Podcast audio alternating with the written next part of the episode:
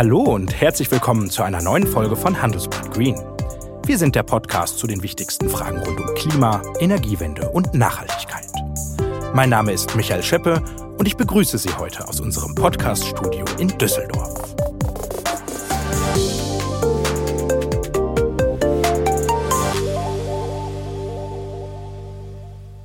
Der Blick in die Post hat viele Stromkunden böse überrascht. Es gibt Preiserhöhungen und mehrere Billigstromanbieter haben ihren Kunden gesagt, dass sie erst gar keinen Strom mehr liefern.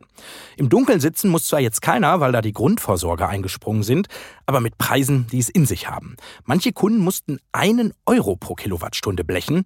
Die meisten Deutschen zahlen im Schnitt eher 32, 33 Cent. Zur Einordnung vielleicht, mit einer Kilowattstunde kann man ungefähr 70 Tassen Kaffee kochen. Und um da im Bild zu bleiben, die meisten Stromkunden haben gerade ihren Kaffee auf. Sie ärgern sich über die steigenden Preise und suchen nach neuen Anbietern, müssen da aber feststellen, dass das irgendwie kompliziert und unübersichtlich ist. Wir von Handelsblatt Green wollen heute Licht ins Dunkle bringen. Dürfen Billigstromanbieter einfach meinen Vertrag kündigen? Warum steigen die Strompreise eigentlich so stark? Und wie finde ich einen günstigen Stromanbieter, der auch noch zuverlässig ist? Das möchte ich mit jemandem besprechen, der im Tarifdschungel der Stromanbieter den Überblick behält.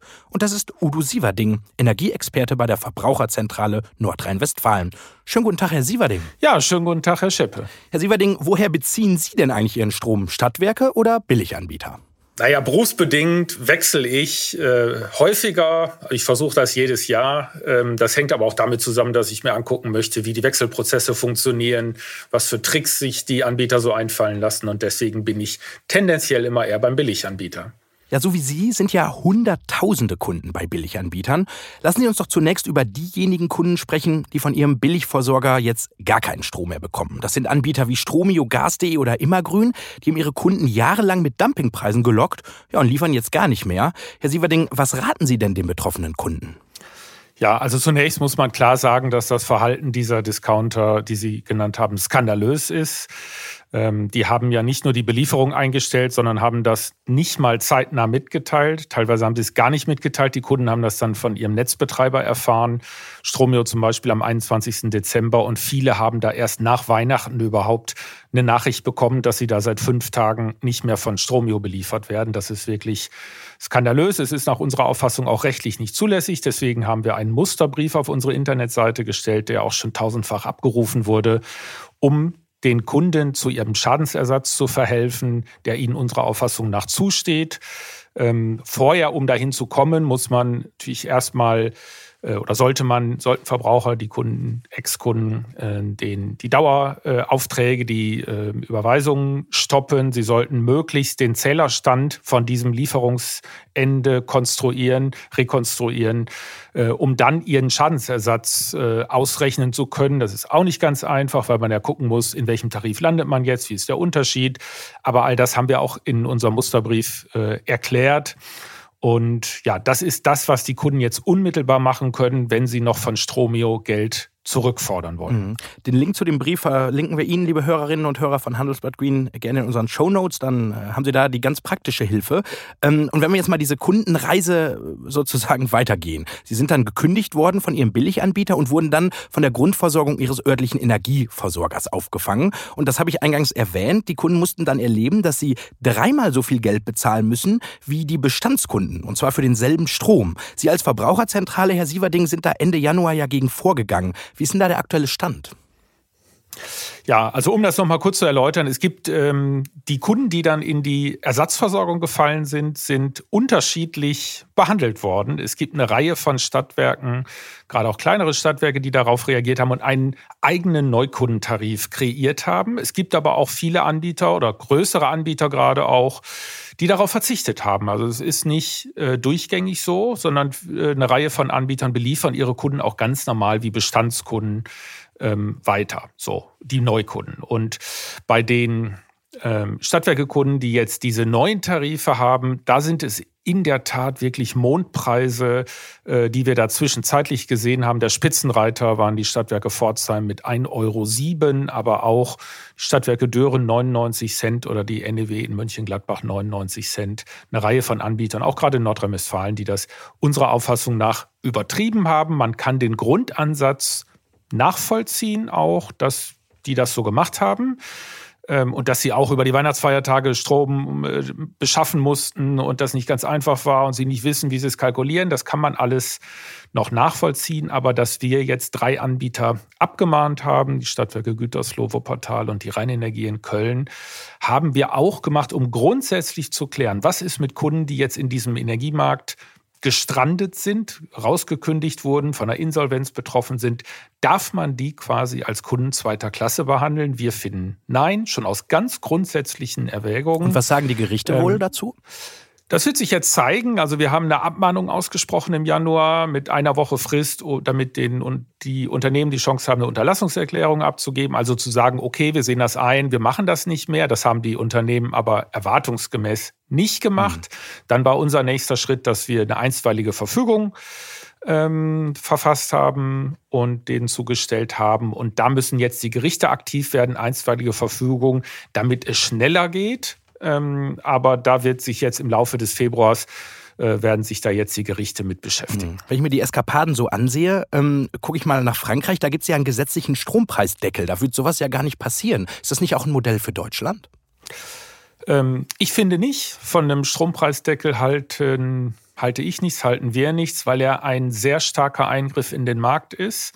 Und die Franzosen machen ja auch gerade ihre Erfahrungen damit, ähm, dass das nicht dass das nicht unbedingt nur uneingeschränkt gut ist. Das klingt erstmal sehr charmant, da wird irgendwas mhm. gedeckelt mhm. und dann, äh, damit es nicht horrende steigt. Aber der Eingriff in den Markt ist so groß und das äh, eine Hoffnung, die wir haben nach diesen ganzen Eskapaden und Kapriolen, ist, dass sich danach, nach einer Konsolidierung, wieder Wettbewerb entwickelt und wieder der Markt weiter unter anderen Spielregeln und so, aber dass er, dass er wieder funktioniert. Und das ist mit einem Preisdeckel und dem Signal, da kann jederzeit die Politik von oben eingreifen, ähm, nicht sehr aussichtsreich. Und da wäre eher die Alternative, dass man wirklich über Kompensation, so wie das ja jetzt auch gerade in Deutschland diskutiert wird, agiert.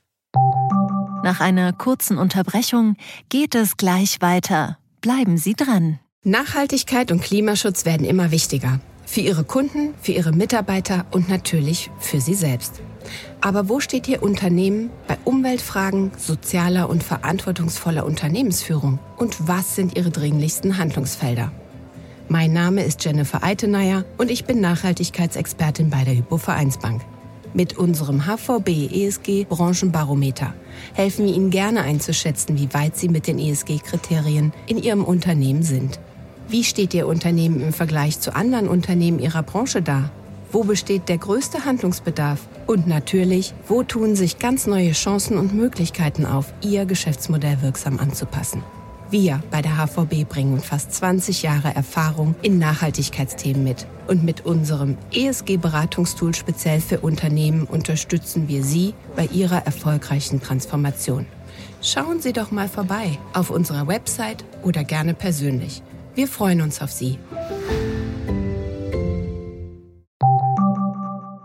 Energieversorger, die nicht mehr liefern, darüber haben wir jetzt gesprochen, das ist das eine. Und das andere ist ja, dass die Strompreise steigen. Und zwar fast für fast alle. Und wir haben uns mal in Düsseldorf umgehört und die Leute gefragt, was sie denn gedacht haben, als sie zuletzt auf ihre Stromrechnung geschaut haben. Und das waren die Antworten. In sehr kurzer Zeit äh, sehr starke Erhöhungen, ja. Überrascht viele, denke ich mal. Ja, bevor die Abrechnung kam, hat mich meine Gemeindeverwaltung äh, quasi schon darauf hingewiesen, dass äh, die Preise das zweieinhalbfache teurer werden für dieses Jahr. Also insofern habe ich natürlich die Rechnung vom letzten Jahr besonders kritisch angeschaut. Der neue Abschlag ist dann doch schon recht ordentlich für einen Zwei-Personen-Haushalt. Ich bin diesen Sommer umgezogen, deswegen habe ich noch gar keine Stromabrechnung bekommen.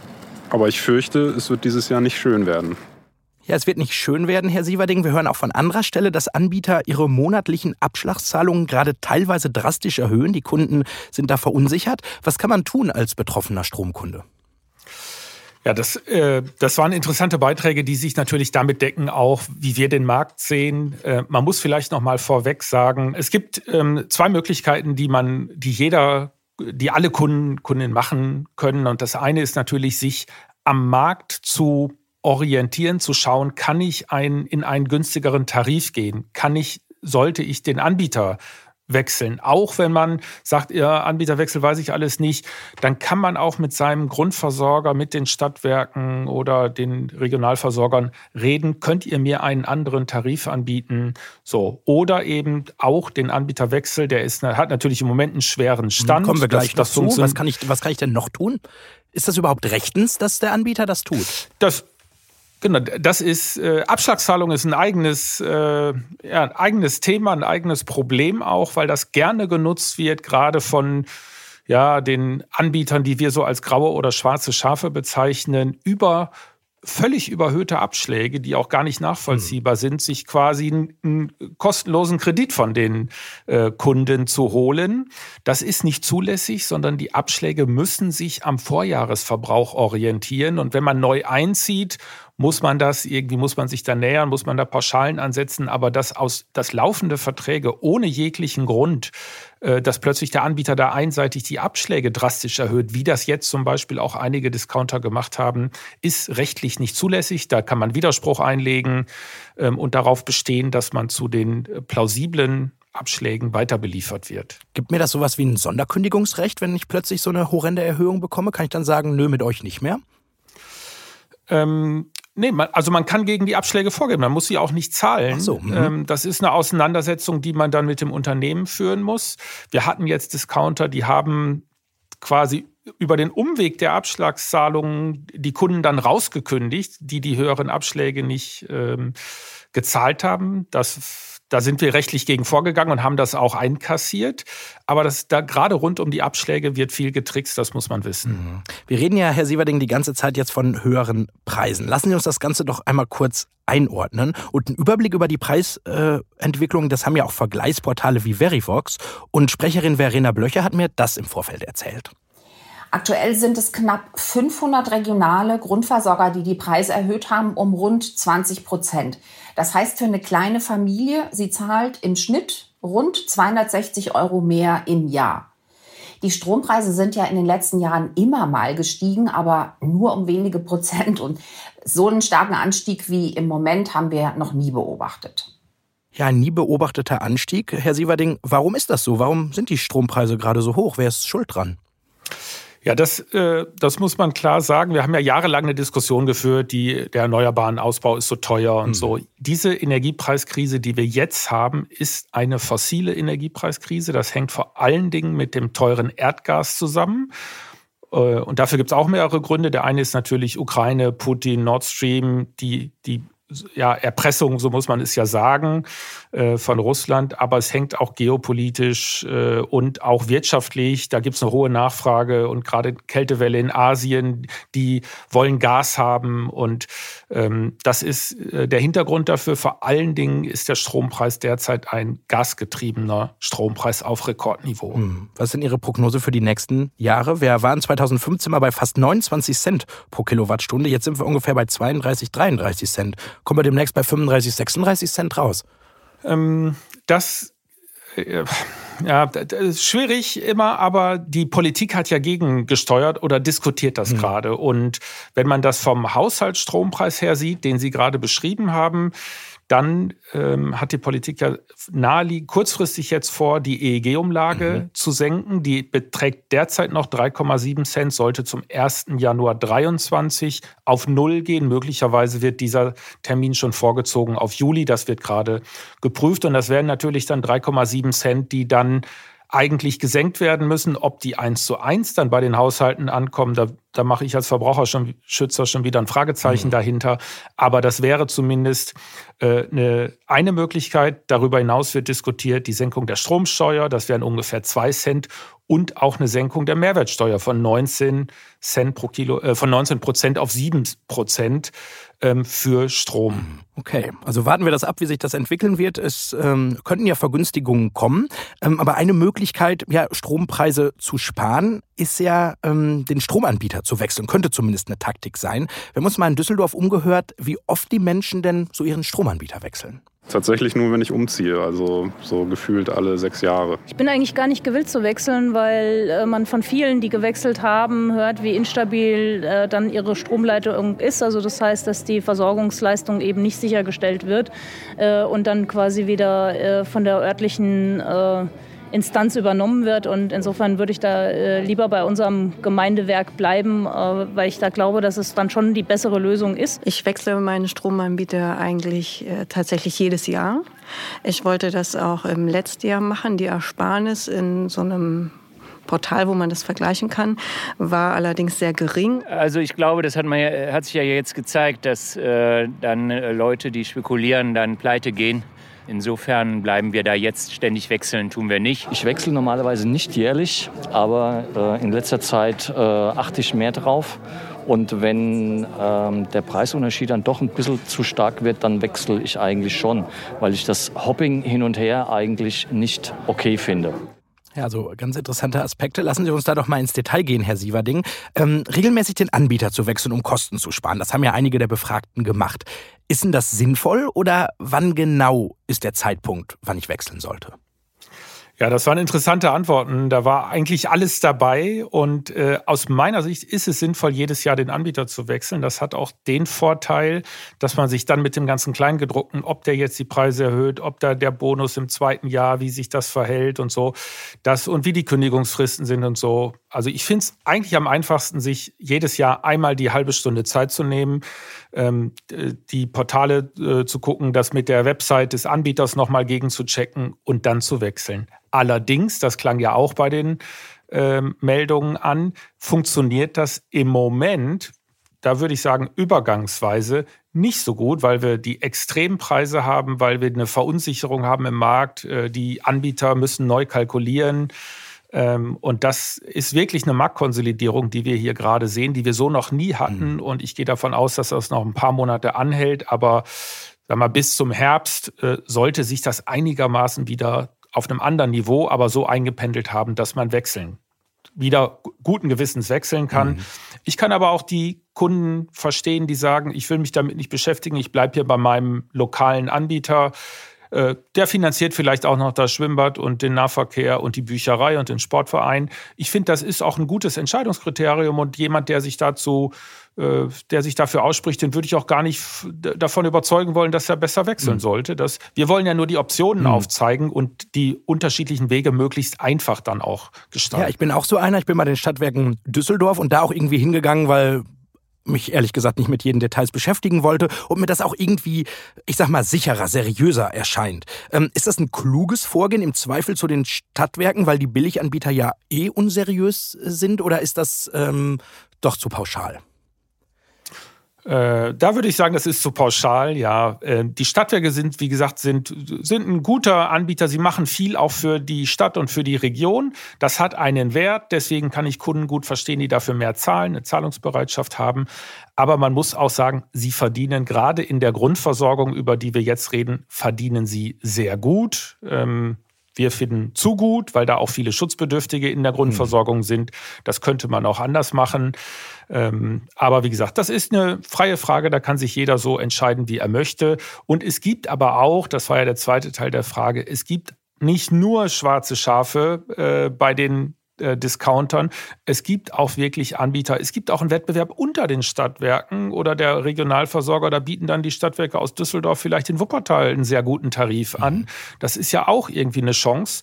Und wir müssen einfach sagen, die Energiepreise sind in den letzten Jahren gestiegen und die Kunden dieser Discounter, die den Anbieter wechseln, das sind eben nicht nur die Bonus-Hopper, wie sie häufig genannt werden, sondern wir wissen aus unserer Erfahrung, unserem Alltag auch, das sind auch viele Kunden, die es wirklich knapp haben im Haushaltsbudget, die existenziell, wo es wirklich darum geht, wo man das wenige Geld ausgeben kann. Und da hilft es natürlich, wenn man bei Strom und Gas sparen kann. Mhm.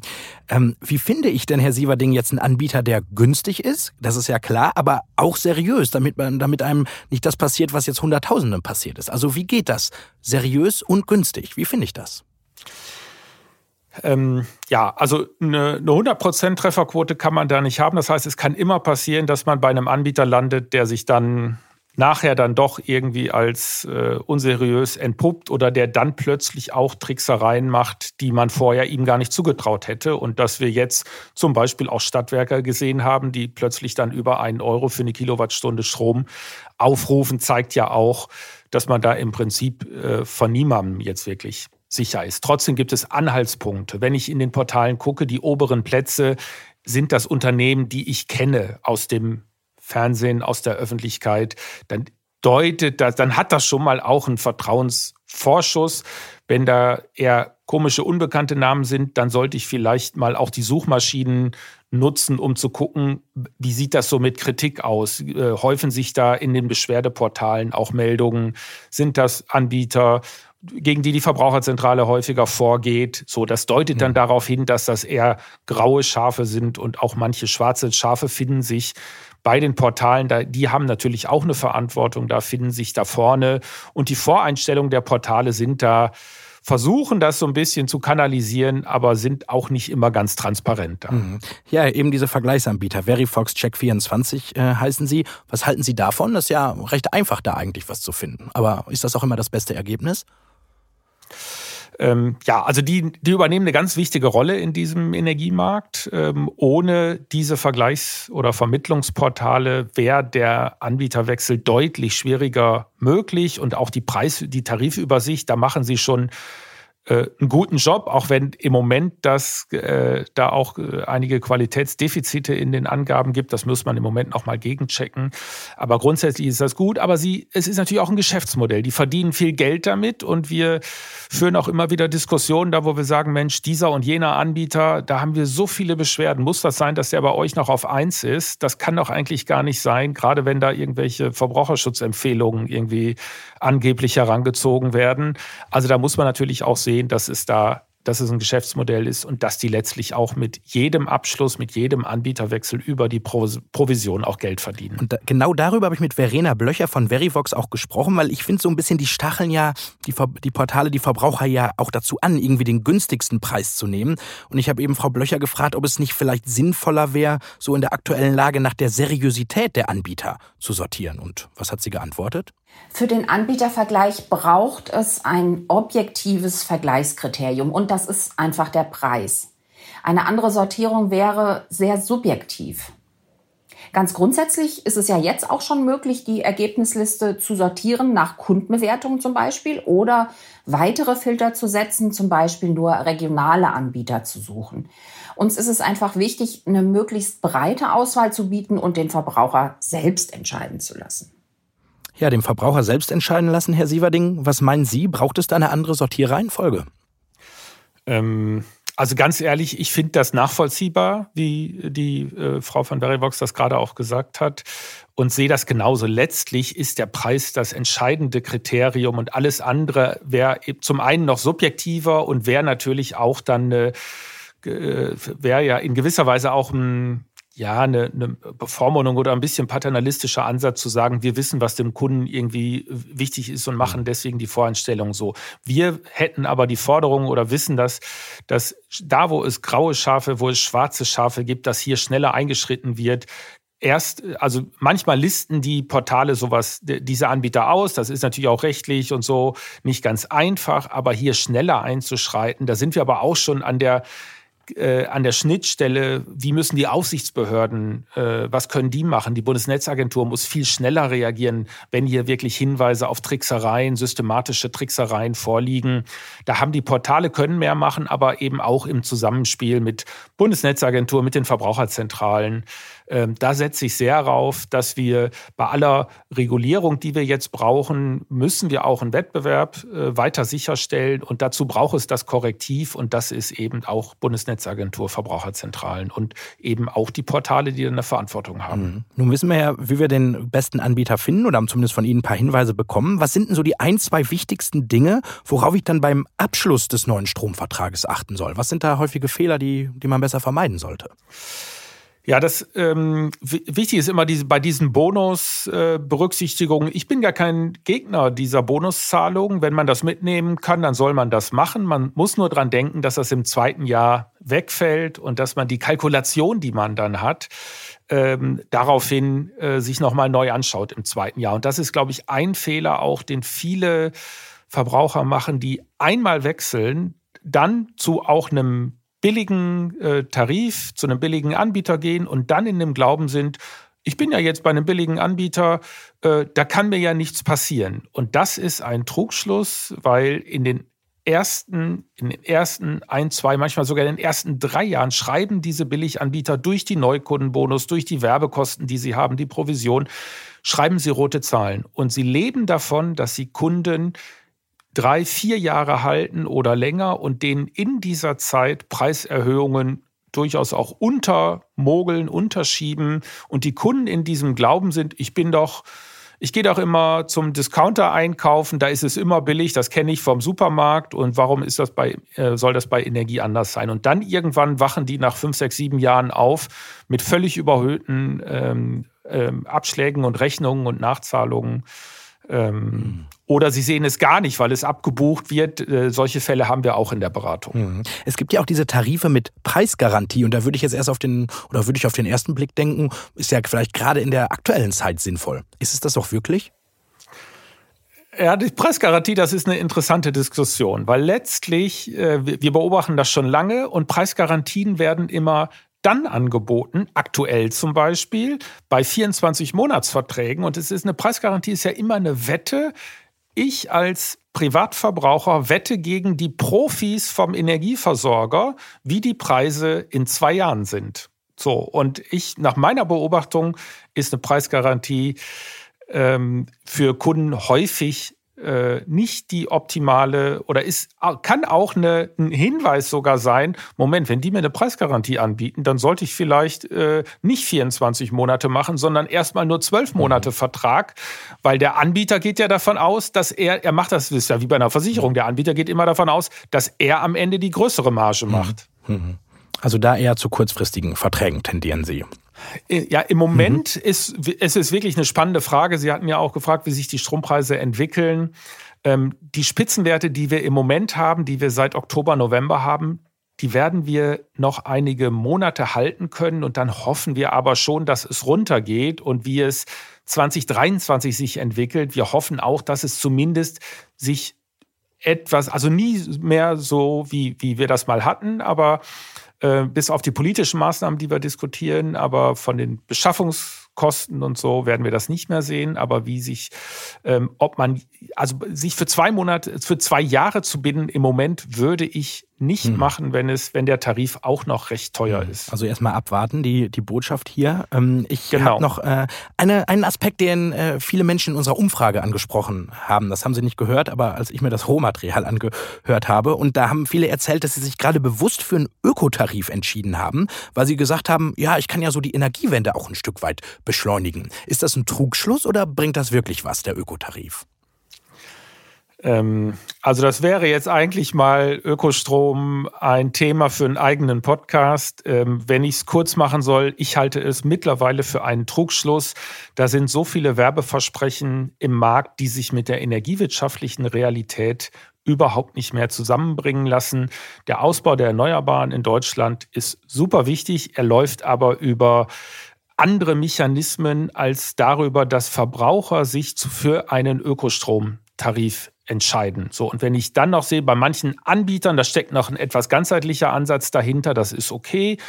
Aber die Tarife, die ich auch in den Vermittlungsportalen vorne bekomme, wo dann irgendwie so ein grünes Blättchen daneben steht, das ist in aller Regel, kommt, kommen da Herkunftsnachweise, also Zertifikate aus Österreich oder Norwegen. Das ist eine Verrechnung über Stromkennzeichnung, ist kompliziert. Die Leute denken, sie machen was für die Energiewende in Deutschland. De facto, ich sag's mal so drastisch, das Geld, wenn es wenn man, wenn man sich das spart und einen normalen Tarif nimmt und sich von dem Geld neue Beleuchtung, neuen Kühlschrank oder eine Solaranlage, das spart für eine Solaranlage, hat man dafür deutlich mehr fürs Klima erreicht. Mhm. Also ist Öko in diesem Fall nicht per se besser. Ähm, und lassen Sie uns doch äh, am Schluss noch auf einen Aspekt eingehen, äh, den uns äh, diese Woche auch ein Hörer gefragt hat. Das war nämlich Lukas und er hat gefragt, wie man denn mit wenig Aufwand seinen Stromverbrauch zu Hause senken kann. Und das fand ich ganz interessant, weil man muss ja nicht nur den Stromanbieter wechseln, um Geld zu sparen, sondern man kann ja auch einfach Strom sparen und dann spart man ja eben bei jedem Anbieter Geld. Herr Sieverding, was ist denn Ihr Tipp für Lukas und die anderen Hörer von Handelsblatt Green, um Strom zu sparen. Ganz einfach.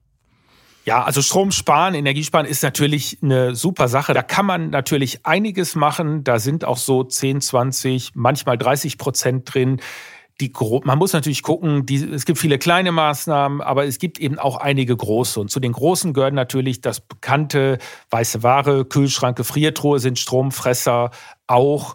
Ähm, so, dann gibt es noch so eher verborgene Stromfresser wie die Heizungspumpe. Der, ob der Lukas, das klingt so nach WG und Mieter, äh, der hat eher keinen Zugriff auf die Heizungspumpe. Da sollte er mal mit seinem Vermieter sprechen, ob da noch eine alte drin ist. Das sind so Stromfresser, wo man was erreichen kann. Aber man muss auch sagen, äh, gerade äh, WLAN-Router und die ganze Kommunikationsinfrastruktur, die jetzt so jeder Haushalt zu Hause hat, die ziehen natürlich auch, weil sie 24, 365 laufen. Und da sind die Sparpotenziale, ja, da geht es natürlich dann an Routinen und Komfort, da sind die Sparpotenziale begrenzt. Das heißt, einfach mal den Standby-Modus ausmachen oder gleich den Stecker ziehen.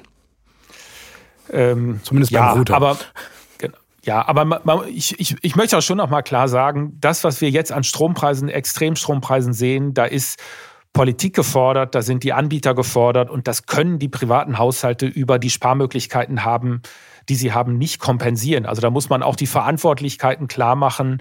Aber trotzdem, jeder hat natürlich die Möglichkeit und darf auch mal zu sensibilisieren. Wir haben bei uns im Internet auch so spielerische Tools dazu. Das kann man auch mit den Kindern schon früh lernen. Ähm, das ist sicherlich jetzt eine interessante Möglichkeit auch. Ja, ich glaube, da ist noch viel Musik drin in dem Thema in den nächsten Wochen und Monaten. Wir werden das äh, weiter beobachten, Herr Sieverding. Für den Moment würde ich es an dieser Stelle belassen. Ähm, ich bedanke mich ganz herzlich für Ihre Einschätzungen und Ratschläge und äh, glaube, dass es dem einen und der anderen doch gut helfen wird. Herr Sieverding, herzlichen Dank. Ja, sehr gerne. Bis bald. Und das war Handelsblatt Queen für diese Woche.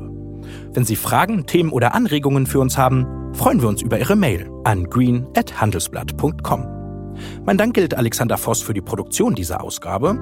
Und wenn Ihnen unser Podcast gefallen hat, freuen wir uns natürlich über eine gute Bewertung in Ihrer Podcast-App. Ja, und wenn Sie noch mehr zu den steigenden Strompreisen erfahren möchten oder zu den Auswirkungen auf die Gasversorgung, dann habe ich jetzt ein Angebot für Sie. Gehen Sie einfach auf www.handelsblatt.com/slash mehrklima. Dort haben Sie die Möglichkeit, weitere Analysen und Hintergrundinformationen rund um Klima, Energiewende und Nachhaltigkeit zu lesen. Probieren Sie es gerne aus. Ich bin gespannt auf Ihr Feedback. Den Link finden Sie in den Show Notes. Bis zum nächsten Mal. Tschüss aus Düsseldorf.